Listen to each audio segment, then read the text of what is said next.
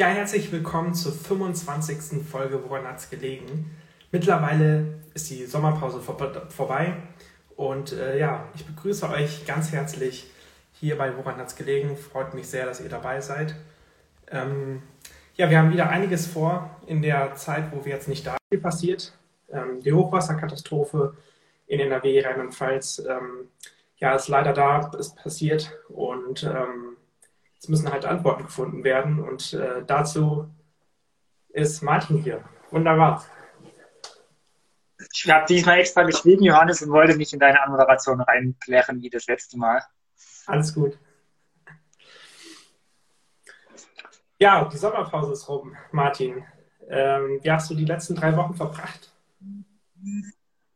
Äh, nicht mit Pause. äh, eigentlich äh, normal halt, also ohne woran hat es hier liegen. Das ist, glaube ich, bei mir der einzige Unterschied gewesen. Äh, also Sommerpause nur im Sinne von kein Livestream mehr. Ansonsten, ja, wir haben äh, Heftproduktion gehabt, das ist immer relativ stressig.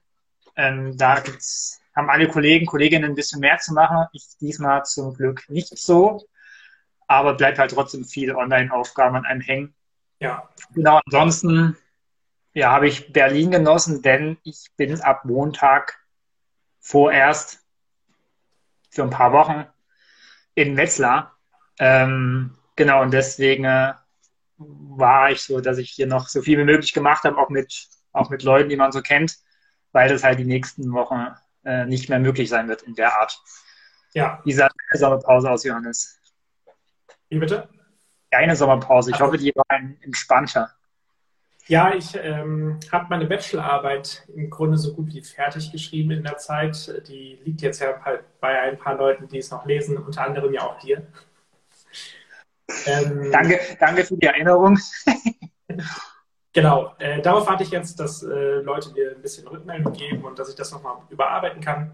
Ansonsten habe ich noch ein bisschen Unikram gemacht, ähm, habe noch eine Hausklausur geschrieben, jetzt die Woche und ansonsten, ja, habe ich auch mal ein bisschen entspannt, war ein bisschen draußen unterwegs, spazieren.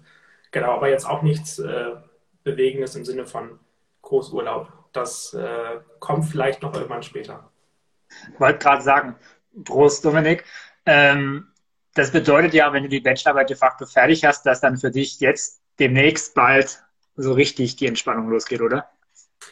So sieht es aus. Also ähm, ich denke, so Anfang, Mitte August irgendwann werde ich die Bachelorarbeit abgeben. Und wenn ich sie dann abgegeben habe, dann habe ich erstmal wirklich frei. Ähm, ich ziehe zwar noch um, dann woanders hin und das ist dann auch wieder ein bisschen Aufwand. Aber im Grunde habe ich dann frei und freue mich darauf auch sehr. Ähm, ja, genau, so sieht es aus. Und man muss sagen, ein was Gutes hat wenn ich in, in, in Hessen bin, in Wetzlar, dann können wir uns, glaube ich, endlich auch mal wieder in Präsenz treffen. Das ist, glaube ich, schon eine ganze Weile her. Ne? Ja, schon wieder bald ein Jahr. Also ich glaube, Ende September haben wir uns das letzte Mal wirklich in echt getroffen. Deswegen äh, freue ich mich darauf sehr. Auch wenn es für dich natürlich in Anführungsstrichen schade auch ist, dass du nicht mehr in Berlin bist. Aber ähm, ja, die hessische Provinz ruft und das ist ja auch schön. Also ich muss auch sagen, ich habe mich mittlerweile daran äh, ja, mit dem, also da, mir bleibt ja nichts anderes übrig, als nach Wetzlar zu gehen. Aber ich habe mich, glaube ich, auch damit jetzt angefreundet. So, ich, also ich freue mich auf die Redaktion, wie gesagt, da alle Kollegen, Kolleginnen wieder zu treffen. Es ist halt hessische Provinz de facto und nicht Berlin. Ähm, aber ich habe meinen Plan trotzdem so gemacht, dass ich zum Beispiel äh, das nächste Wochenende, äh, wenn die erste bundesweite Querdenken-Demo dieses Jahr ist, dass ich da zum Beispiel Wunder wieder in Berlin sein werde. jedenfalls an dem Wochenende. Äh, genau, und auch danach habe ich Urlaub in der Schweiz und auch wieder in Berlin anschließend. Ja. Von daher habe ich den Wetzlar-Aufenthalt auch wohl dosiert, muss ich sagen. Das ist doch gut, dass man drumherum noch ein paar andere Sachen hat. Aber ja, ich, wie gesagt, äh, wir müssen auch noch einen Termin ausmachen, wann wir uns sehen. Ähm, genau, aber das ist ja hier heute nicht das Thema, so viel ich weiß.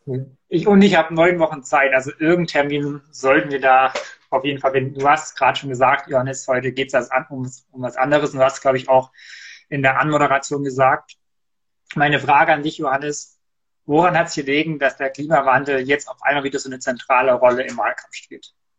Ja, das ist leider ganz leicht zu beantworten. Ähm, alle haben es ja mitbekommen, die Unwetterkatastrophe in NRW und Rheinland-Pfalz, aber auch in Belgien, Holland und äh, anderen Ländern. In China geht es auch gerade wieder sehr ab, was das Extremwetter betrifft.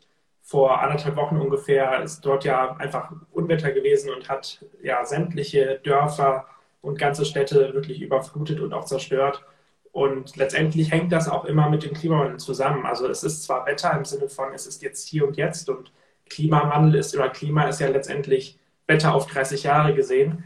Aber letztendlich ja, ist der Klimawandel real, ist nicht wegzudiskutieren und man sieht immer mehr seine Auswüchse. Und letztendlich sind sie auch teuer, die Auswüchse. Mittlerweile starten über 170 Menschen und Milliarden an Geld muss da reingesteckt werden, um das alles wieder aufzubauen. Von daher sollten wir uns, also nicht nur wir, Deutschland, sondern die ganze Welt auch mal drüber überlegen, ob das wirklich so sinnvoll ist, das weiterhin nicht ernst zu nehmen. Was ist denn da deine ähm, Sichtweise? Denkst du, das verändert wirklich die, die ganze Sicht der ganzen, also der Wahl, Bundestagswahl im Sinne von Klimawandel, dass mehr gemacht wird? Ähm, nein. Also ehrlich gesagt glaube ich das nicht. Und Laschet hat ja auch schon gesagt, deswegen ändert man nicht sofort die Politik. Ähm, und ich kann es, also ich stimme diese Aussage nicht unbedingt zu, aber der Gedanke, der dahinter steht, der ist für mich gar nicht ganz abwegig. Du hast ja gerade schon den Unterschied nochmal erklärt zwischen Klima und Wetter und das ist jetzt erstmal ein Wetterphänomen, ein sehr extremes. Ähm, und ich glaube, das sollte man nicht vergessen. Also, dass der Klimawandel real ist und dass wir das dagegen unternehmen müssen, das, das steht fest, das ist klar so. Das ist eine ganz andere Frage. Aber ich finde so diesen Reflex, der vor allem halt von politischer Seite jetzt gemacht wird, zu sagen, ja, das ist der Klimawandel, ähm, das trifft es meiner Meinung nach nicht ganz. Und das ist für mich so ein bisschen Ausflucht aus der Verantwortung, weil das, was wir jetzt haben, äh, rührt natürlich vielleicht am Ende dann trotzdem vom Klimawandel her, dass es extremere Wetterphänomene sind, dass die vielleicht häufiger vorkommen. Aber nichtsdestotrotz ist das Problem jetzt nicht gewesen, dass wir den Klimawandel nicht gestoppt haben, sondern dass Vorkehrungen nicht getroffen wurden und dass vielleicht auch in dem Moment, wo es dann soweit war, einfach viele falsche Entscheidungen getroffen wurden. Mhm. Und deswegen finde ich so ein bisschen dieser Reflex, der ähm, ja von Aktivisten, Aktivistinnen meinetwegen, aber der von politischer Seite kommt, den finde ich ehrlich gesagt so ein bisschen feige, äh, weil wir können nicht immer sagen, wenn sowas kommt, jo, ist der Klimawandel. Müssen wir eigentlich was gegen den Klimawandel machen? Ist jetzt aber so. Also so einfach ist es nicht und ich glaube, ähm, ja, da machen sich Leute einfach zu einfach.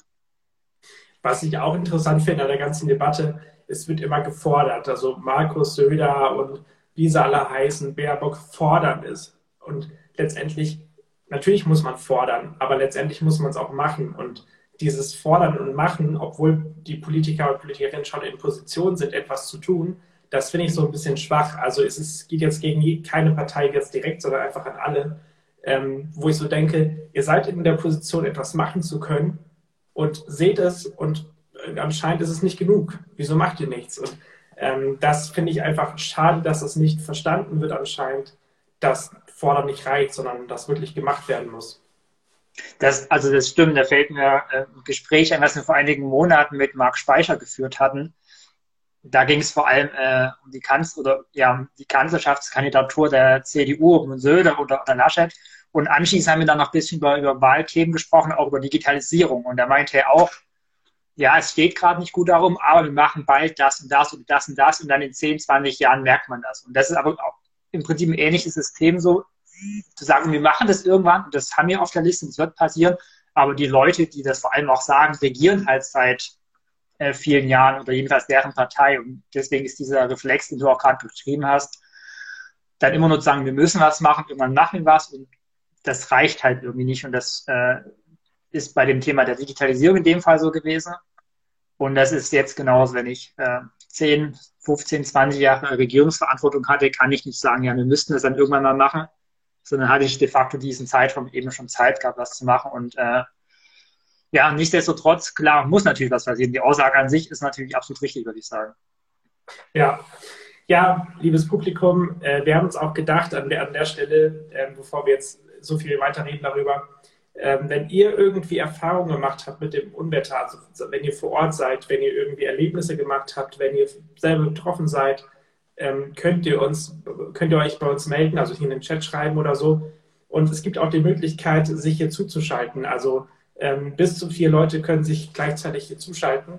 Und wenn ihr wirklich das irgendwie erlebt habt und darüber sprechen wollt oder über Gedanken, die euch dazu bewegen, ähm, was sagen wollt, könnt ihr gerne in den Chat schreiben. Und wir können euch auch, wenn ihr wollt, dazu holen und mit euch diskutieren. Äh, das nur so als Interaktionsding, falls ihr Lust drauf habt.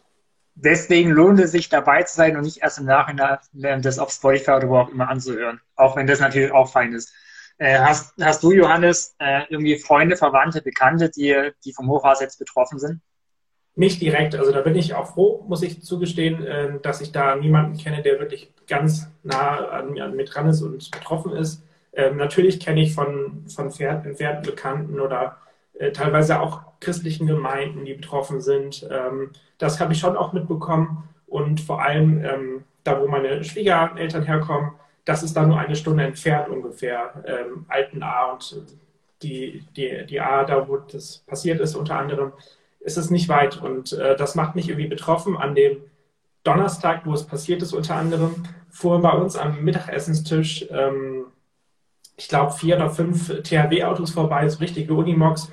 Und dann habe ich auch wirklich nochmal gedacht, wie nah das einfach ist. Also wirklich betroffen, wie gesagt, keiner von mir, mhm. bin ich sehr froh und dankbar. Aber die Betroffenheit, also ich sehe es ja durchs, durchs Fernsehen, was da alles passiert und äh, wie nah es einfach ist. Also es ist halt nicht mehr weit weg. Es ist nicht, ach ja, es ist irgendwo in Indien, China, wie auch immer, sondern es ist hier wirklich vor unserer Haustür. Hast du denn ähm, bekannte Verwandte, wie auch immer, dort? Nee, ich habe es ähm, auf Social Media ab und an mal natürlich mitbekommen.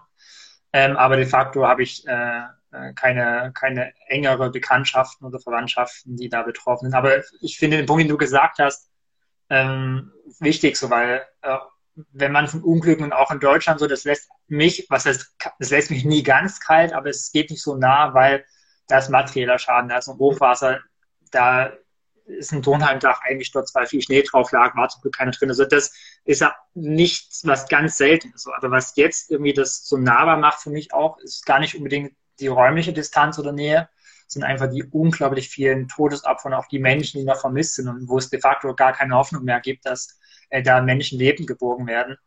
Ähm, und wenn man dann den Vergleich zieht zu, zu Katastrophen, Umweltkatastrophen, Hochwasserkatastrophen auf anderen Kontinenten beispielsweise, wo man immer sagt, na ja, das sind irgendwie dritte Weltländer und deswegen sind die Todeszahlen da so hoch. Ja, jetzt haben wir genau das Gleiche hier mit in Deutschland so. Ähm, und scheinbar konnte es oder wollte es nicht verhindert werden. So. Und das finde ich irgendwie, ähm, das geht mir viel, viel mehr nah, muss ich sagen. Ja, das kann ich verstehen. Ich will mal das aufgreifen, was hier gerade im Chat steht. Und zwar ähm, geht es da auch nochmal um den Klimawandel, ähm, dass die Kausalität dann doch auch Mühe bereitet, ähm, auch wenn der Klimawandel natürlich existent ist dass es eine Hochwasserkatastrophe 1342 gab. Von der muss ich zugeben, weiß ich nichts. Ähm, aber ich denke mal, dass die Quelle sehr vertrauenswürdig ist. Ich wollte gerade sagen, wenn, wenn, wenn René das schreibt, dann, dann stimmt das auf jeden Fall. Und das ist das, was ich, ich weiß nicht, ob du da schon dabei warst, René zu Beginn auch gesagt hatte, so dass ähm, gibt natürlich schon irgendwo einen Zusammenhang, gerade vielleicht was extrem betrifft und, und im Zusammenhang mit der Häufung, aber als einzelnes Phänomen muss das jetzt nichts mit dem Klimawandel zu tun haben. Da sind sich auch die Experten, Expertinnen äh, nicht unbedingt einig und das ist in dem Fall, glaube ich, auch gar nicht wichtig. Äh, wir haben in der Region, die jetzt betroffen ist, auch im Mittelalter, habe ich gelesen, viele Hochwasser gehabt, die dokumentiert sind, die auch sehr schlimm waren. Also das ist wegen der Topografie grundsätzlich, glaube ich, eine anfällige Region, die relativ nah am Meer ist auch, also im Verhältnis zu anderen kontinentaleuropäischen Gebieten. Ähm, das spielt ja alles eine Rolle. So, ähm, glaube ich, was man hätte tun können, das ist die entscheidende Frage, um das zu verhindern und was man tun muss, um das zukünftig zu verhindern. Da ist der Klimawandelaspekt ein Ding, aber unabhängig davon wird es diese Naturkatastrophen, die gab es immer, die wird es auch immer geben. Und da ist die Frage, wie können wir ähm, dagegen vorgehen? Was können wir für auch technologische Maßnahmen ergreifen? Wenn, also Röne kommt aus der Schweiz, deswegen da nochmal ein Verweis. Da gab es Anfang der 2000er auch im Wallis zum Beispiel, ähm, das ist ja ein südlicher Kanton de facto, auch schlimme Hochwasser und da haben die tatsächlich die Infrastruktur angepasst. Das heißt, die haben Brücken gebaut im Nachhinein, die hydraulisch funktionieren, die man im Zweifel einfach hochklappen kann, wenn hohe Pegelstände sind, wenn die, wenn die Flüsse ansteigen, um zu verhindern, dass quasi durch Geröll, durch Geäst, durch Sperrmüll irgendwie die Brücken A beschädigt werden oder B die Brücken dann dicht machen und das Wasser sich weiter anstaut. Ähm, und die haben Rücklaufbecken quasi in kritische äh, Positionen gebaut, um einfach dafür zu sorgen, dass irgendwie dieses Geröll rausgefiltert werden kann, bevor es irgendwie in, in ja, ein engmaschiges äh, Brückennetz oder so hineindonnert. Ähm, und das sind, glaube ich, Dinge, äh, die, die man auf jeden Fall machen muss und man auch bei europäischen Nachbarn, wie zum Beispiel der Schweiz, äh, abschauen kann. Äh, hat nichts mit dem Klimawandel zu tun, ist, glaube ich, aber, oder sind Maßnahmen, äh, die möglicherweise so eine schlimme Katastrophe jedenfalls abschwächen können. Noch ganz kurz zum Klimawandel. Also ähm, ich denke schon, dass es ein, eindeutig sichtbar ist, dass der Klimawandel wirkt und dass er da ist. Es ist, denke ich, ähm, was auch viele Experten gesagt haben, im, im, im, Fernsehen zum Beispiel auch, Sven Plöger zum Beispiel, an den erinnere ich, der hat gesagt, es gab schon immer Sturzfluten und immer schon Unwetter, keine Frage. Aber was jetzt besonders extrem war, war die Schnelligkeit des Pegelanstiegs und vor allem die Höhe. Also die waren teilweise so hoch, dass der Pegel an sich gar nicht mehr gemessen werden konnte, weil, die, weil das überhaupt nicht denkbar war, dass der Pegel jemals so hoch sein könnte. Und vor allem extrem schnell. Also diese Schnelligkeit, ähm, das ist, glaube ich, das Erschreckende. Und das haben ja auch alle Menschen immer gesagt in den Katastrophenregionen. Ja. Ich wollte nur mein Auto wegparken, ich wollte nur in den Keller gehen und dann ist doch was passiert, weil es einfach so schnell geht. Und das ähm, ist vielleicht auch eine Mahnung und irgendwie muss man sich das, glaube ich, bewusst machen, wenn sowas passiert, dass man wirklich schnell handelt, dass man nicht, ja, das nicht denkt, ach, in zwei, drei Stunden kann ich ja immer noch aus meinem Haus, sondern schnell handeln und ähm, wie du schon auch gesagt hast, man muss, glaube ich, ein ganz anderes, anderen Bild irgendwie im Kopf haben, ähm, wie man Infrastruktur schlau bauen kann und vor allem auch ähm, Transformation. Also das ist, finde ich, das Wort des, der, der Woche im Grunde weil letztendlich muss, muss ähm, einfach viel sich ändern, viel sich wandeln, viel transformiert werden in, in Hinblick auch darauf, dass man schlau plant, wie man Häuser baut, wo man sie baut, äh, ob man vielleicht irgendwelche Fluttore einbauen kann, ob man gucken kann, dass man das Wasser irgendwie durch Gräben ablaufen lassen kann. Also da ist, glaube ich, noch viel zu tun. Ja, ich, ich rede ja gerne, wenn ich, wenn ich, wenn wir über Probleme reden, dann sage ich ja gerne, man muss es auf verschiedenen Ebenen oder Level betrachten. Und das ist, ich glaube, wir wiederholen es zwar jetzt, aber ich will es gerne nochmal sagen, das ist hier genauso der Fall. Also wir haben natürlich die, die Ebene Klimawandel und dagegen müssen wir Maßnahmen ergreifen. So. Und wir haben aber auch eine andere Ebene, wo es darum geht, quasi, wie du auch angesprochen hast, das hat René, glaube ich, jetzt auch wieder in den Chat geschrieben ja. mit Bebauung, wo wir da einfach Maßnahmen ergreifen müssen. So. Also wir haben in den letzten 200, 300 Jahren äh, Flussläufe quasi komplett geändert. Äh, der Rhein war früher ein super viel verzweigter Fluss. Und wegen der Schifffahrt unter anderem wurde der halt zu einem einzigen großen, breiten, tiefen Fluss. So. Und das hat natürlich Auswirkungen. Ähm, und das sind, glaube ich, zwei verschiedene Ebenen, wo man Probleme auf zwei, wo man weil diese beiden Probleme irgendwie lösen muss. Und es gibt nicht die eine Lösung, damit ich beide Probleme gleichzeitig löse. Also es hilft nicht bei dem Klimawandel, wenn ich sage, wir bauen hydraulische Brücken. So, dann ändert es nichts am Klimawandel. wenn ich jetzt Maßnahmen ergreife, um den Klimawandel, um die Erderwärmung zu stoppen, hilft es nicht, wenn dann tatsächlich mal eine Flut da ist, die, die so oder so wieder kommen wird. Ähm, und deswegen muss man, glaube ich, da äh, auf zwei verschiedenen Ebenen bauen, um diesen politischen Bogen zu schlagen. Und das fehlt mir ehrlich gesagt, ähm, wenn jetzt äh, Politiker oder Politikerinnen darüber sprechen, weil da wird immer nur über den Klimawandel gesprochen, so nehm, oder nicht immer nur, aber so nehme ich das war in einem sehr hohen Maße. Äh, und wie gesagt, haben ja gerade mehrmals gesagt, das ist natürlich richtig so, aber es wurde auf anderen Ebenen genauso versagt oder nicht gut genug gehandelt. Ähm, und das sollte meiner Meinung nach, ja, was heißt nicht totgeschwiegen werden, sondern da muss man Lösungen finden, die Probleme muss man ansprechen, weil sonst werden wir das Problem früher oder später und wahrscheinlich eher früher als später genauso wieder haben. Da würde ich aber auch direkt einhaken und sagen, äh, ich glaube, die Verantwortung liegt natürlich bei ganz vielen, vielen Leuten. Also es ist zum einen der Staat, der muss durch seine, durch den deutschen Wetterdienst zum Beispiel, das ist ja die oberste Wetterbehörde in Deutschland, da muss gewarnt werden. Das wurde auch getan. Das muss durch die Medien vermittelt werden. Und dann der dritte Punkt finde ich die Menschen vor Ort, jeder einzelne Mensch. Und ich finde diese, diese Betrachtung auf den dritten Aspekt, auf den Menschen, auf den einzelnen Menschen, ist auch zu gering momentan. Also, weil letztendlich muss jeder Bescheid wissen, was tue ich denn, wenn ich weiß, okay, in einer Stunde ist mein Haus überflutet. Was ist denn dann die Reaktion? Was muss ich machen? Was muss ich packen? Wie schnell muss ich packen? Und nicht nur bei, bei Hochwasser, sondern auch bei Dürre. Wie kann ich vielleicht Wasser sparen? Also es ist einfach so viel mehr und da ist die Verantwortung, glaube ich, bei jedem Einzelnen irgendwie dann doch auch größer zu denken und ähm, sich dann auch wieder einzu, einzuschließen in diese ganze, ins ganze System und irgendwie zu gucken, was, was ist mein Punkt, was kann mhm. ich machen und wo trage ich auch Verantwortung, weil dass jetzt 170 Leute gestorben sind, es ist furchtbar schlimm, aber die Schuld liegt nicht nur beim Staat Deutschland. Also das kann es auch nicht sein. Von daher, nein, nein. da muss Verantwortung auch übernommen werden. Und äh, ich will keinen Vorwurf machen an die Menschen, die gestorben sind. Aber ich glaube, es ist ein Problem, das muss irgendwie Staat, Medien und der einzelne Mensch zusammen lösen. Genau, und deswegen ist es eben wichtig, dass man nicht sagt, das ist der Klimawandel, das, also ich habe jetzt oft die Regierung, die Politiker, Politikerinnen genannt, das hört man auch in den Medien ganz oft, der Klimawandel. Der, wie gesagt, und dass das nicht falsch ist, haben wir ja gerade gesagt, aber wenn man reflexartig immer sagt, das liegt am Klimawandel, das führt nicht dazu, dass man diese Probleme, die du gerade angesprochen hast, die dann halt viele Leute betrifft, ja, die Privatpersonen, die Medien, auch Rettungskräfte vielleicht, also mhm. das betrifft viele Menschen, sind riesige Ketten, die da entstehen und da können schnell viel entstehen. Ja, wenn ich immer nur reflexartig sage, ist der Klimawandel, das ist wie so eine Totschlagentschuldigung. So, wir müssen im Klimawandel was machen. Und wenn das, wenn man das immer sagt, passiert aber keine richtige Fehleranalyse, so die du jetzt gerade ansatzweise gesagt hast, wie das aussehen kann. Ähm, und deswegen ist es, glaube ich, wichtig, dass man, dass man eben genau darüber spricht und das auch anspricht, ähm, auch wenn es vielleicht wehtut und unangenehm ist. Und man Fehler eingestehen muss, wer das nur noch immer genau macht. Ähm, eins hast du ja gerade schon gesagt, äh, auch mit, der, mit den Meldungen und Deutschen Wetterdienst. Ähm, was findest du für ein Konzept am besten, um quasi Leute äh, vor so einer akuten Bedrohung kurzfristig, sage ich mal, ähm, zu warnen? Ja, das ist, glaube ich, eine, eine Riesenfrage, ähm, gar nicht so leicht zu beantworten. Ich glaube, es ist gar nicht das Kurzfristige. Also natürlich muss kurzfristig viel passieren, aber ich glaube, wir brauchen ein viel langfristigeres Denken.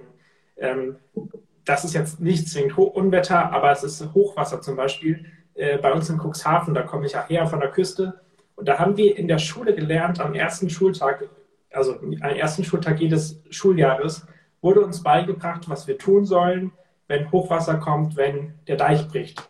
Und wieso lernt man sowas nicht in der Schule, wenn Unwetter ist? Wie man mit Dürre umgeht? All sowas müssen wir irgendwie wieder drauf haben, damit umgehen äh, wissen und nicht nur, ja, irgendwer muss mich schon warnen und dann mache ich irgendwas, sondern es muss, glaube ich, viel, viel länger äh, in die Gesellschaft getragen werden, was man machen muss. Und zu den kurzfristigen Warnungen, ähm, da gibt es ja momentan Gespräche über Ende, Diskussionen über Ende, äh, ohne Ende, so heißt das. ähm, ich glaube, grundsätzlich liegt es daran auch, dass man ähm, ja auf allen Medien irgendwie warnt, dass man übers Handy warnt. Es gibt ja hier diese große angelegte SMS-Geschichte jetzt, ich habe den Begriff jetzt gerade vergessen, äh, Cell Boarding. Ich weiß, ich weiß, was du meinst. Genau. Das halt von, von dort, wo, wo ein Funkmast steht, der äh, Sachen verschickt, also der verschickt dann eine Warn-SMS an alle, die in dem Bereich sind. Das soll ja ab 2022 geschehen. Das ist, denke ich, eine Riesensache, was man machen muss und kann, also kann und muss. Ähm, zweites ist natürlich Fernsehen. Übers Fernsehen muss gewarnt werden. Problem ist aber, wenn es erstmal passiert ist, funktioniert kein Fernsehen mehr. Das heißt, es muss wieder mehr über Sirene funktioniert, äh, übertragen werden. Also mhm. man hat ja Sirenen wieder eingeschränkt in Deutschland und ist sie eher wieder abgebaut, weil man dachte, sie braucht man nicht mehr. Aber wir sind gerade, glaube ich, in einer Zeit, wo man merkt, dass man Dinge gemacht hat durch die Digitalisierung. Ach, wir machen einfach alles übers Handy oder über Medien. Aber letztendlich braucht man, glaube ich, Dinge vor Ort, die halten auch ohne, ohne WLAN, ohne Internet, ohne Fernsehen.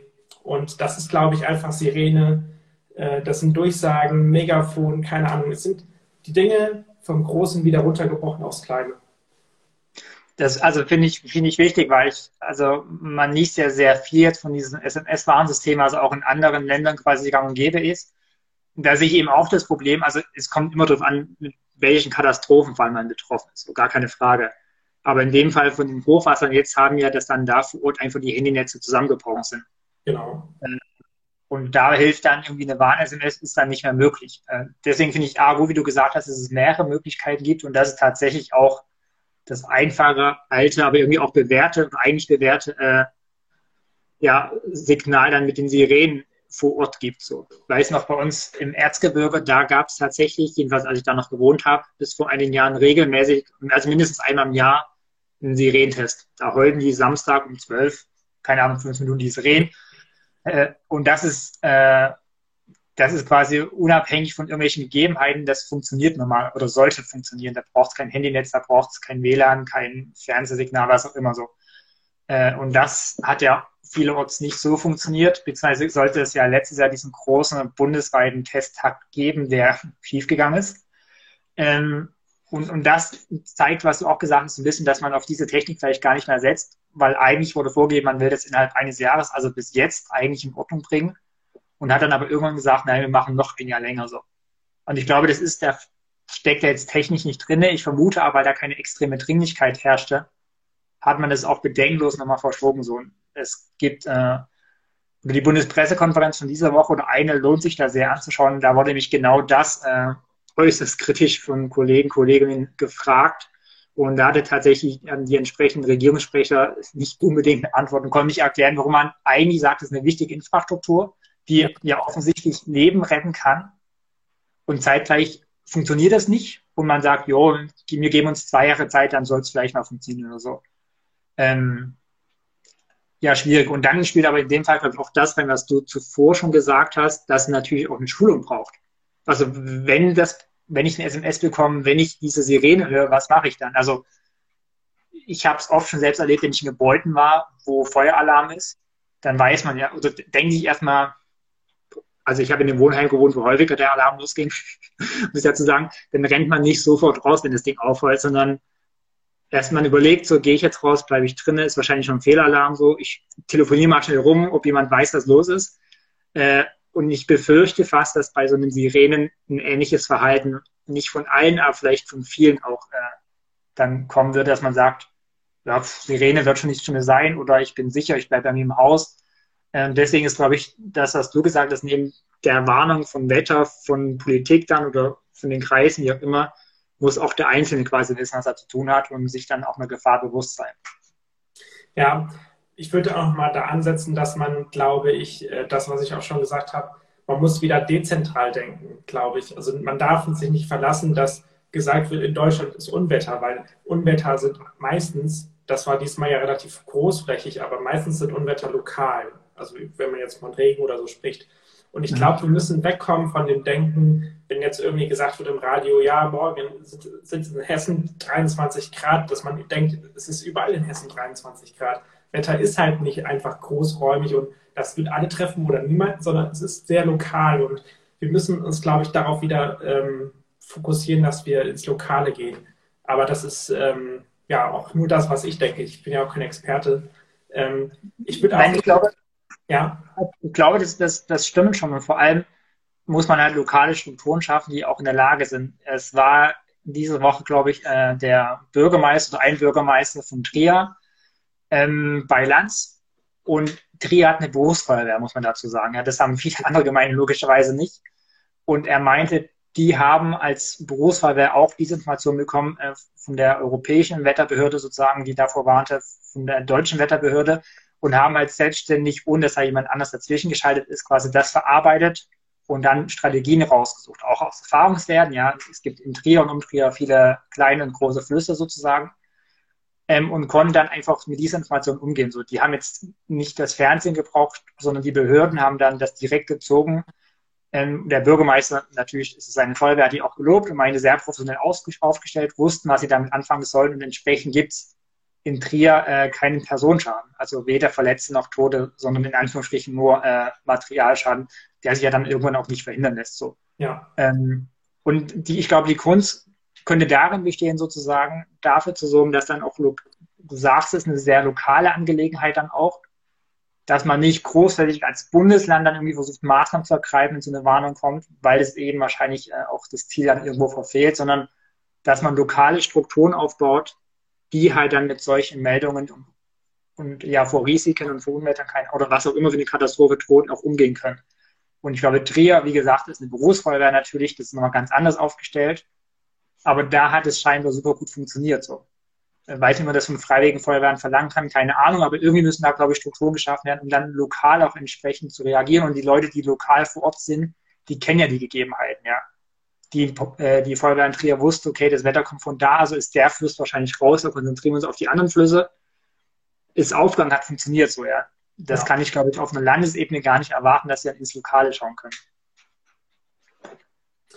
Ja, ähm, ich glaube, das ist eine lange Diskussion, äh, die wir da führen, was jetzt letztendlich, was man besser machen kann, welche Transformation wir brauchen, was schuld war, oder wer schuld war, wie auch immer.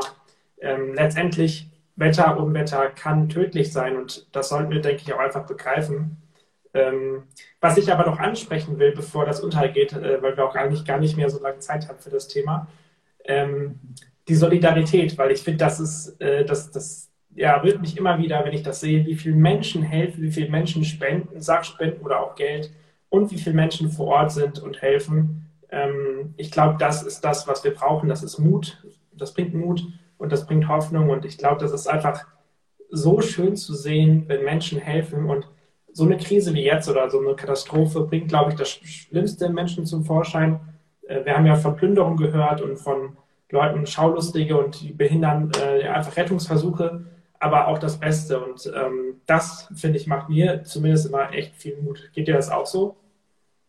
Ja, definitiv. Ich glaube, da braucht es keine Fußball-Europameisterschaft oder Weltmeisterschaft und sagen, wir als Deutsche stehen zusammen und feiern gemeinsam oder wie auch immer. Ähm, wird ja oft bemängelt so, ne? Äh, sondern ich glaube, genau in so schweren Zeiten äh, zeigt sich am meisten, ähm, was, was Nächstenliebe ist, was Solidarität ist, was einfach Zusammengehörigkeitsgefühl ist. Ja. Da spielt es keine Rolle, wer was wählt, wer woher kommt, wer welche Einstellung hat und da wird einfach geholfen, da wo Not am Mann ist. Und das finde ich äh, tatsächlich sehr eindrucksvoll.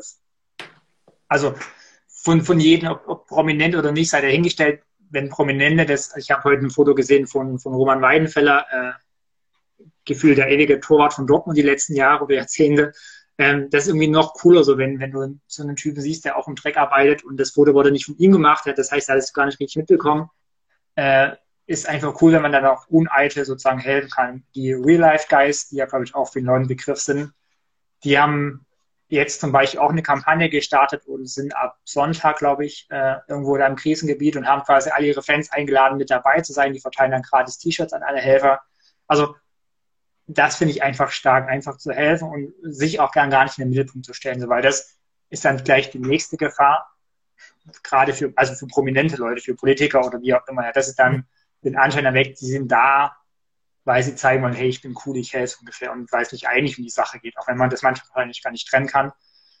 Von daher finde ich die Solidaritätswelle in vieler Hinsicht, ob das durch Spenden sind, durch tatkräftige Hilfe, ob das, also ja, wenn man auch guckt, wie viele Leute einfach Wohnungen anbieten, einen Wohnraum anbieten für Leute, die alles verloren haben, äh, das finde ich mal sehr spektakulär, wenn man quasi wildfremden Leuten sein Heim anbietet, sagen, ich helfe da, wo ich kann.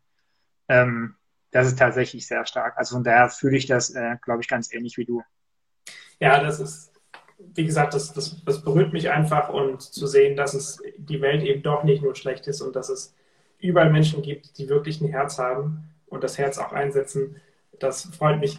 Hier im Chat ist noch gefragt, ich will die, die Frage nicht ja. äh, weg, wegfallen lassen, wie denn in Deutschland generell der Katastrophenschutz organisiert ist. Da muss ich zugeben, da kenne ich mich nicht so gut aus. Ich weiß aber, dass viel über Landkreisebene gemacht wird, also eigentlich schon relativ lokal. Aber anscheinend, ähm, ja, es ist irgendwie dann doch nicht so angekommen. Oder jedenfalls äh, jetzt die letzten zwei Wochen ist es zumindest nicht ganz so effektiv gewesen. Und ähm, da muss dann einfach noch was getan werden, denke ich. Ja, also ich, ich hätte jetzt auch äh, ähnlich, glaube ich, geantwortet wie du. Es ist vor allem, glaube ich, eine Übungssache so. Also wenn wir in den ja, nach NRW schauen zum Beispiel, äh, ja, wo man dann auch quasi im Grenzgebiet Atomkraftwerke hat, da wird zum Beispiel sehr regelmäßig mit dem Katastrophenschutz äh, eben simuliert, dass in Belgien, Frankreich, keine Ahnung, irgendwo ein Kernkraftwerk in Luft fliegt oder so. Ähm, das wird sehr regelmäßig trainiert und da sind die Abläufe dann auch, die stimmen eigentlich. Da weiß jeder, was er zu machen hat, wer wann zu informieren ist. Ähm, und das ist super gut. Und das hast du zu Beginn auch schon mal gesagt. Und das muss, glaube ich, auch in so einem Fällen äh, stattfinden, dass da einfach Abläufe in Trier sind, ja, haben sie einfach Übung, leider muss man sagen, und es hat funktioniert. Ja. Und dann haben die sich selbst die Feuerwehr, die Informationen, die sind ja frei zugänglich abgegriffen und haben nicht irgendwie auf eine höhere Stelle gewartet, die da was äh, bringt.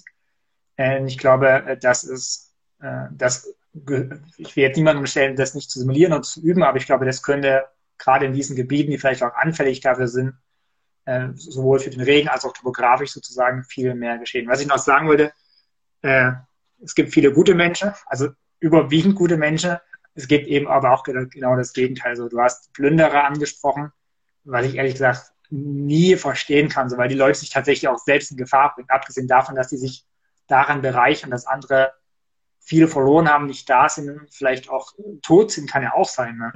Äh, bringen die sich ja selbst dann wieder in Gefahr, wenn die sich dahin begeben und damit wiederum auch Retter und Retterinnen, die ja vor Ort arbeiten und die ja dann nicht schauen, ist es ein Dünnerer, den lassen wir oder wie auch immer.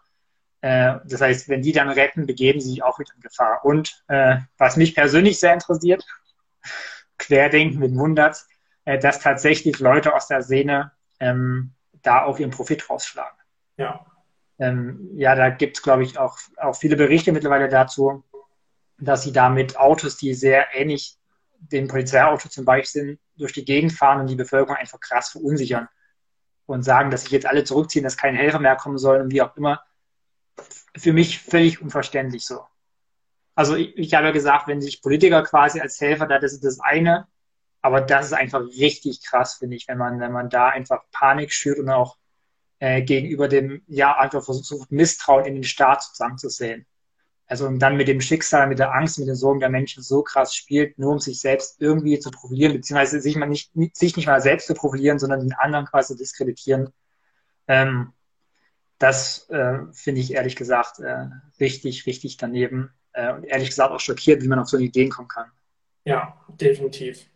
Aber ich denke und ich hoffe, dass das nicht die Überhand ist, sondern äh, Solidarität definitiv ähm, ja, letztendlich gewinnt, weil Liebe gewinnt immer gegen Hass. Äh, das ist zumindest meine Hoffnung.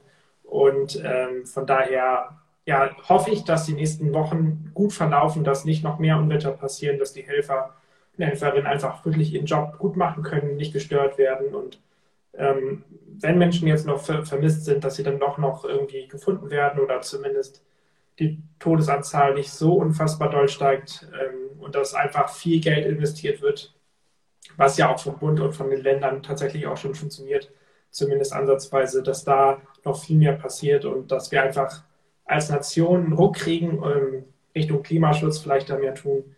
Das wäre zumindest mein Wunsch und ich denke, du schließt dich da an. Ähm, wir sollten, glaube ich, mal langsam zum nächsten Thema kommen.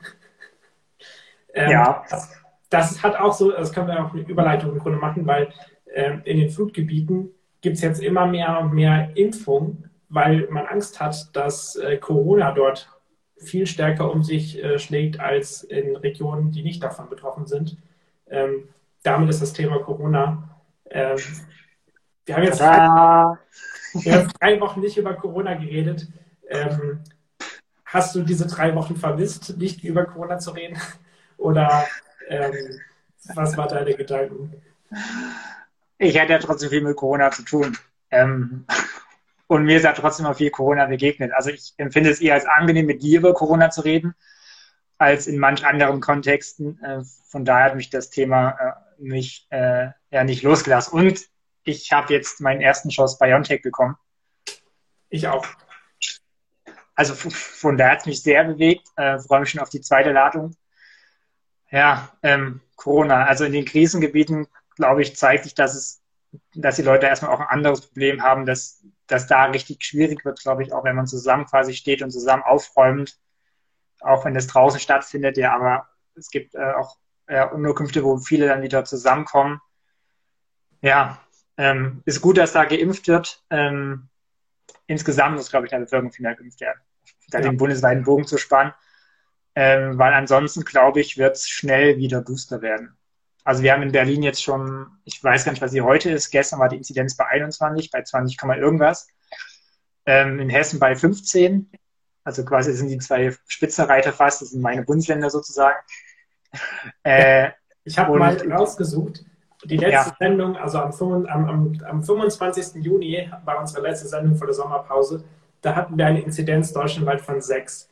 Zwischenzeitlich hatten wir mal eine Inzidenz von 4,9 und dann ging es wieder bergauf. Mittlerweile sind wir deutschlandweit wieder bei 13,2 und letzte Woche hatten wir die Inzidenz von 8. Das heißt, der Anstieg ist deutlich da. Natürlich noch im kleinen Rahmen, aber ähm, ja, wenn das so weitergeht, Spahn hat ja schon gewarnt, Inzidenzen von 800 im Oktober sind realistisch. Ähm, da wird es mir ganz schön mulmig. Ja, ähm, weiß ich, ob 800 äh, ich, keine Ahnung, ja, wurde vergangenes Jahr auch von so hohen Inzidenzen gesprochen, die dann nicht erreicht wurden, weil man auch Maßnahmen ergriffen hat. Aber ich glaube, darum geht es gar nicht. Also es macht, glaube ich, gar nicht einen Unterschied, dass es 800 sind oder 200. Beides ist, ist wesentlich schön. Ja, Rönes, äh, Caruso sind jetzt auch hier, äh, Caruso Graf, sage ich, sind jetzt auch geimpft in der Schweiz. Ja, also ich glaube, es macht gar keinen Unterschied, wer oder wie viel oder wie hoch die Inzidenz jetzt ist. Ähm, sie ist dann auf jeden Fall so hoch, wenn die über 100, 200, 300, 400 ist. Äh, ich bezweifle ehrlich gesagt, oder was mir Sorgen macht, ist, äh, dass ich nicht so sicher bin, ob man das verhindern kann. Also müssen jetzt nicht 800 sein, vielleicht auch 200 so. Ähm, einfach, weil man ja schon an den Zahlen merkt, dass eine gewisse Impfmüdigkeit einsetzt. Also klar, sind schon viele geimpft, ähm, aber die, die täglichen Impfzahlen ja, gehen eher zurück, als dass sie ansteigen, obwohl halt potenziell noch viele geimpft werden müssten. Ähm, und zeitgleich ist irgendwie so ein Lockdown für mich auch irgendwie fast gerade gar keine Option. Ja. Also wenn dann entsprechend die Zahlen sind und auch wieder die Zahlen und die Intensivbettenbelegung steigt, muss man natürlich was machen, gar keine Frage. Aber irgendwie so, so, so einen neuen Lockdown wieder einen Ausblick zu haben, weiß ich nicht, ob es das ist, ehrlich gesagt. Ja, also ich könnte mir vorstellen, also es haben ja auch ganz viele Politiker und Politikerinnen von so fast allen Parteien gesagt, dass Lockdown absolut keinen Sinn mehr macht und gar nicht mehr das, das Mittel der, der Dinge ist. Ähm, aber was weiterhin vertreten werden muss, was weiterhin gemacht werden muss, getragen werden muss, ist natürlich Maske, ist Abstand, ist Lüften. Also das muss einfach funktionieren und natürlich Hygiene, oft Hände waschen. So wie es am Anfang der, der Pandemie war. Ich glaube, wenn wir zu, einem, zu so einem Schritt wieder zurückkommen, dass wir sagen, lasst uns doch alle wirklich überall, wo wir können, Maske tragen, also in den öffentlichen Verkehrsmitteln und überall beim Einkaufen und nicht nur hier unter der Nase, sondern wirklich vernünftig. Lasst uns mehr Hände waschen. Äh, also ich glaube, wenn man das einfach macht, dann hat man schon wirklich Chance, das irgendwie relativ niedrig zu halten. Also niedrig meine ich jetzt so unterhalb von 200, dann im, im September, Oktober, November, Dezember, wie auch immer. Aber ich, ich glaube, darin liegt äh, ja einfach ein Großteil der, der Hoffnung, jedenfalls von mir, dass man solche Dinge macht, die ja eigentlich relativ niedrigschwellig sind.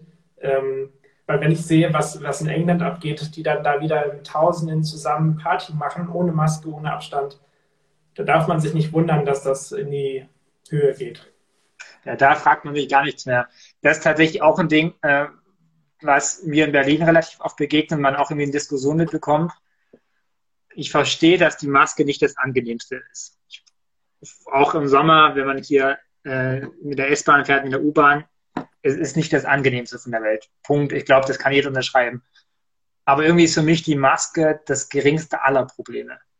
Also ich, was anderes ist Leute, die jetzt schlecht Luft bekommen sollen. Das ist ausgeklammert. Aber ich würde jetzt den meisten Leuten unterstellen, dass sie keine Probleme haben, unter der Maske zu atmen und dann verstehe ich nicht, warum diese Maske und auch in Großbritannien so ein Thema ist, also so ein Politikum, dass man die so schnell wie möglich loswerden äh, will. Also Experten und Expertinnen haben auch vor Corona schon gesagt, dass es eigentlich vernünftig wäre, in den Ballungsgebieten hier in der westlichen Welt einfach Maske zu tragen. So. Ähm, und wie gesagt, ich finde, es ist irgendwie das geringste Problem, das hilft am allermeisten, am allereffektivsten. Und lieber trage ich eine Maske und kann dafür äh, auch den ungetestet, keine Ahnung, zum Friseur gehen, einkaufen gehen, wie auch immer, als dass ich dann mich ständig testen muss und wie auch immer oder Sachen nicht machen kann, dafür aber keine Maske trage oder so. Also ich kann, wie gesagt, schwerlich nachvollziehen, warum man sich an dieser Maske so aufhängt. Also für mich persönlich ist dieses Ding zu tragen letztendlich kein Problem. Ehrlich gesagt, ein Mensch ist ein Gewohnheitstier. Ich habe mich schon ziemlich daran gewöhnt, so dass wenn ich in geschlossene Räume gehe, äh, dass ich die Maske aufsetze. Das, äh, ich war jetzt am Mittwoch, am Dienstag, am Dienstag äh, mit Roben auf einer Demo, so da standen dann so zehn Medienschaffende auf dem Haufen, die haben einfach Maske getragen. So, es war, es war draußen, es ist gegen Wind, keine Ahnung so. Aber irgendwie äh, denkt man da gar nicht nach. Man merkt einfach, man steht mit Leuten eng zusammen, dann setzt man diese Maske auf. Wenn gleich natürlich auch viel verloren geht, ja, an, an Mimik oder so. Das vermisse ich natürlich auch, einfach mal der Verkäuferin zuzulächeln oder dem Busfahrer oder wie auch immer so. Aber jetzt zur Pandemiebekämpfung ist das, finde ich, irgendwie das leichteste Mittel und ich weiß nicht, warum man diskutiert, die Maskenpflicht irgendwo abzuschaffen. In Sachsen zum Beispiel ist bei einer Inzidenz von unter 10 äh, keine Maskenpflicht mehr in Suchmärkten oder so. Warum? Ja. Das verstehe ich nicht. Ich auch nicht. Und das ist natürlich, denke ich mir, wieder ein gefundenes Fressen ähm, für Querdenken, wie wir leider hier auch im Chat lesen, dass die jetzt auch in Kassel wieder sehr aktiv sind. Wenn solche Dinge wieder fallen, das ist dann ja quasi auch ein Erfolg vielleicht für die. Und so stelle ich es mir jedenfalls vor. Und ähm, wenn jetzt wieder darüber diskutiert wird, ob man sie dann vielleicht doch wieder ähm, ja, einführt, zum Beispiel in Sachsen, ähm, dann ist es vielleicht, denke ich, auch wieder Zeit oder wird es wieder schwieriger in Debatten ähm, um die Maskenpflicht, weil eigentlich, außer jetzt Querdenken und vielleicht ein paar andere Leute, die haben es ja auch wirklich eingesehen und Deutschland hat es ja auch gemacht. Und wenn man jetzt daran rüttelt ähm, und das so ein bisschen auf Sparflamme macht, ich glaube, das ähm, wird nicht gut enden. Ja, ich habe nur gerade hier im Chat was kommentiert, weil äh, Röne wieder ein nach den anderen reißt. Äh, ja, absolut. Ähm, aber ich glaube dann, also nur Rücksicht auf Querdenken und Co. zu nehmen, hilft irgendwann auch nicht mehr so. Nee. Ähm, zumal das, also ich hatte gestern eine Diskussion mit einem Freund geführt, weil äh, die Demo im Kaffee ja verboten wurde äh, oder untersagt wurde.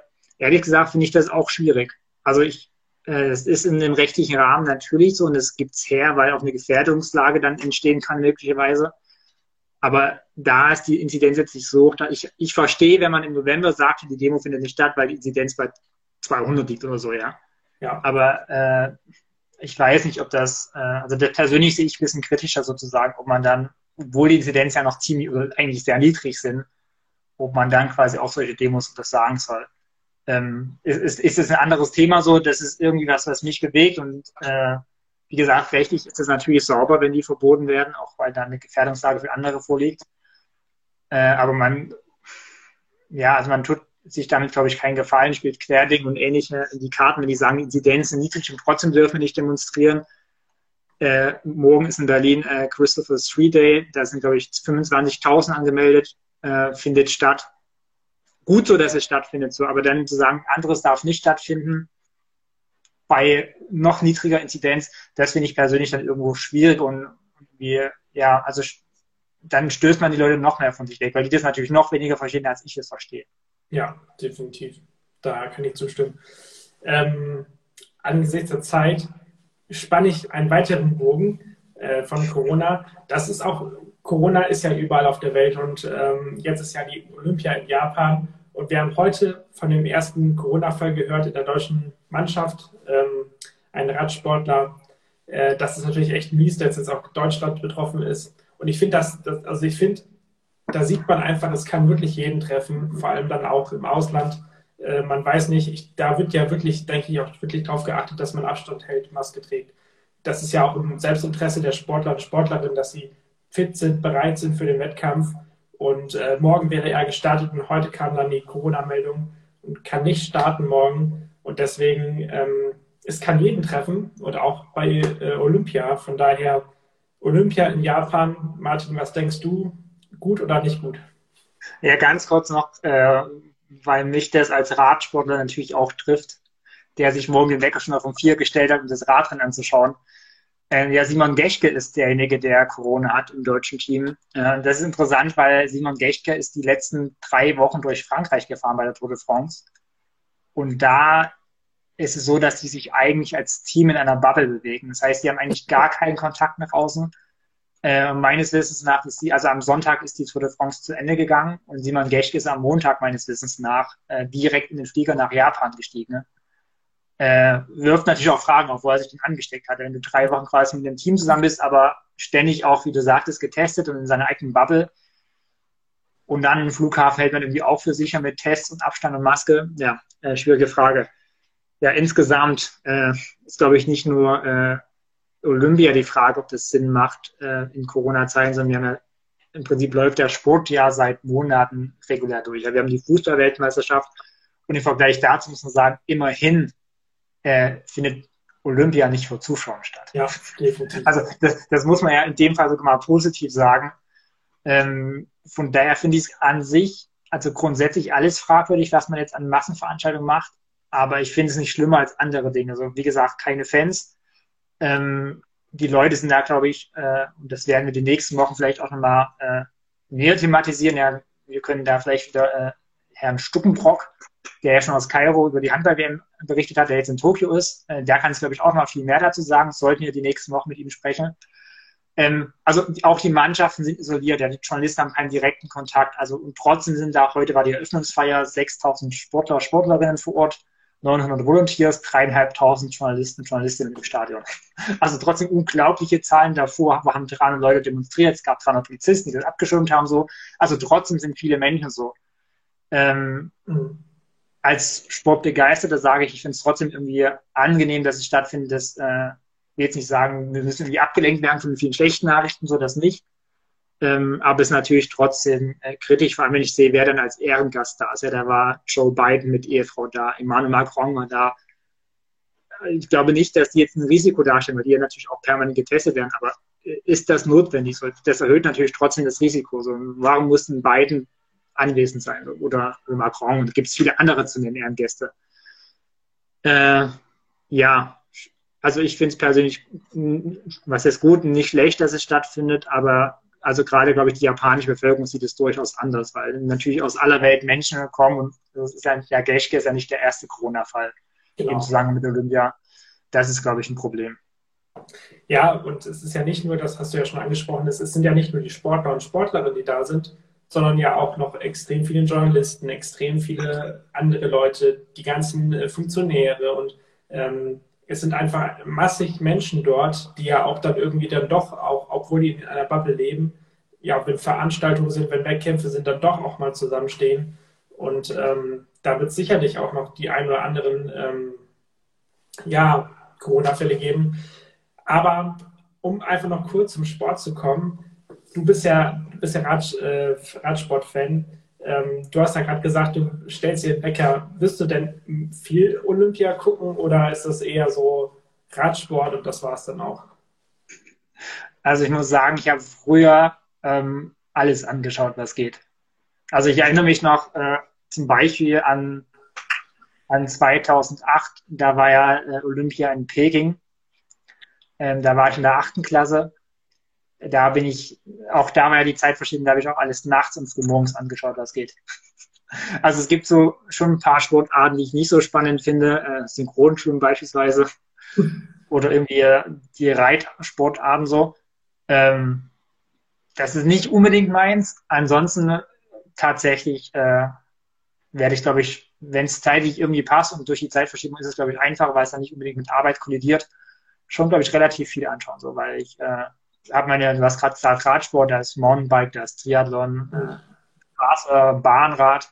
Das sind meine Sportarten, aber ich äh, finde es immer cool bei Olympia, dass man auch Sportarten, die sonst nicht im Fernsehen kommen, die man sonst gar nicht so wahrnimmt, auch einfach folgen kann. Und ich kann mich äh, relativ gut und schnell für Sportarten und Sport insgesamt begeistern. Von daher, ja, ich werde das eine oder andere äh, anschauen. Ja, Laura schreibt, Reiten muss geschaut werden.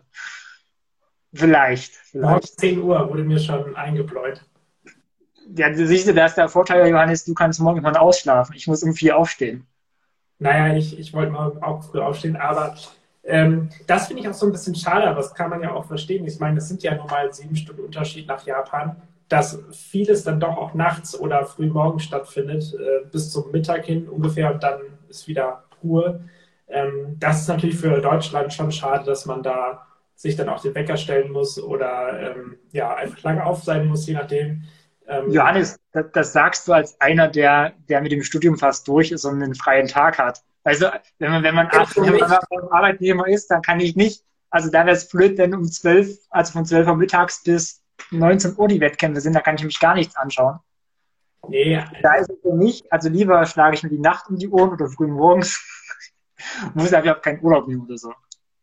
Ja, sagen wir so, jeder hat seine Sportarten, dann kann man ja gewiss nach Uhrzeit gucken. Ähm, ich glaube, wir können schon verraten, dass wir mindestens eine Schaltung nach Japan machen können. Ähm, wir haben uns da nämlich was überlegt, aber dazu dann nochmal konkretere Sachen, wenn es dann soweit ist. Aber äh, wir können davon ausgehen, dass wir mindestens einmal, vielleicht auch öfter äh, nach Japan schalten können. Äh, da will ich aber noch nicht zu viel verraten. Ähm, ich glaube, das wird sehr spannend, die nächsten 16 Tage. Ähm, ich finde das immer so beeindruckend. Olympia immer so riesig und dann sind es aber doch nur 16 Tage. Äh, geht dir jetzt auch so, dass es irgendwie so hoch, doch so schnell vorbei? ich musste, ich musste erstmal gucken, wie lange Olympia sonst gedauert hat, weil ich hätte irgendwie auch im Kopf sowas wie vier Wochen, wie die Weltmeisterschaft im Fußball. Aber ist natürlich alles Schlag auf Schlag getaktet. So äh, war mir in Erinnerung irgendwie auch länger und, und größer und spektakulärer, aber ja, ich glaube, äh, so ein Gefühl geht auch, also jetzt haben wir natürlich keine Zuschauer, da fehlt, glaube ich, auch ganz viel so. Äh, ich fand es sehr eindrücklich, äh, als das in, in London war, äh, 2012. Weil, also ich war natürlich nicht vor Ort so, war aber näher dran und irgendwie, also wenn man da den Marathon durch die Stadt anschaut, ja, oder auch Rad außerhalb Londons, da, da sind so viele Menschen unterwegs, also da merkt man richtig, wie das, wie das Leute mitnimmt. Äh, und das fehlt natürlich immer, wenn, das, wenn die Distanz da ist. So. Noch dazu, wenn jetzt das Stadion leer ist, aber es war in China 2008 genauso und es war in Rio auch irgendwie schwierig, so muss ich sagen. Ähm, aber es ist für, für viele Sportarten das Highlight. Ja, da geht es darum, wer ist der Beste der Welt. So ja. Fußball-Weltmeisterschaften, das hat nicht unbedingt die beste Mannschaft der Welt, das ist es natürlich irgendwie so, aber nicht so vom Gefühl. Und hier weiß aber, das ist der stärkste Mann der Welt, das ist der schnellste Mann oder Frau der Welt. Äh, und, und das, finde ich, macht irgendwie so einen Reiz aus, dass die, die da gewinnen, sagen können, mit Fug Recht, wir sind, also ich bin der schnellste Mann, die schnellste Frau der Welt. Und das, finde ich, macht irgendwie auch den Reiz für Olympia aus. Und das zieht sich ja, wenn man so die Anfänge der Antike, so was ja da auch die Beweggründe war, so, ne? wer ist der beste, schnellste, wer kann am schnellsten, höchsten, weiten, am weitesten oder so. Äh, das finde ich ehrlich gesagt sehr reizvoll. Ja, Olympia 2012, das war auch so Olympia, was für mich sehr, sehr, sehr spannend war äh, weil mein Cousin tatsächlich auch mitgemacht hat ähm, im Ruderachter und der hat natürlich Olympia gewonnen, Gold. Und das dann später mal wirklich in der Hand zu halten und die Goldmedaille reinzubeißen, das ist schon ein ganz besonderes. Hast du gemacht? Habe ich gemacht. ähm, ah, wir haben hier quasi einen Olympioniken bei uns. Ja, also das, das ist schon wirklich sehr besonders. Ähm, leider hat mein Cousin kein, kein Instagram, sonst hätten wir das vielleicht auch mal machen können, dass wir mit ihm eine Schalter gemacht hätten. Das heißt, er ist jetzt auch wieder äh, in, in Tokio? Nein, mittlerweile äh, ist er nicht mehr im, im, im Profi-Ruder dabei, weil er mittlerweile auch ein bisschen, also ein bisschen älter ist, jetzt paar 30, glaube ich, ähm, Frau und Kinder hat und äh, Beruf und ja, da ist Leistungssport dann doch leider nicht mehr so leicht möglich wie in anderen Bereichen ist halt kein Fußballer, der kriegt dadurch nicht ewig viel Geld und deswegen muss man dann auch mal arbeiten gehen. So wie wir alle. Was, was für ein schönes, aber auch irgendwie deprimierendes Schlusswort. Ja. Johannes, du hast gerade schon was angedeutet, was uns die nächsten Wochen möglicherweise erwarten kann. Trotzdem eine Frage an dich. Ja, was wird denn nächste Woche noch so passieren? Was erwartet uns außerdem? Dann fragt man sich, äh, ich frage mich immer, dann fragt man sich, am Ende, ja, da fragt man sich, ist so.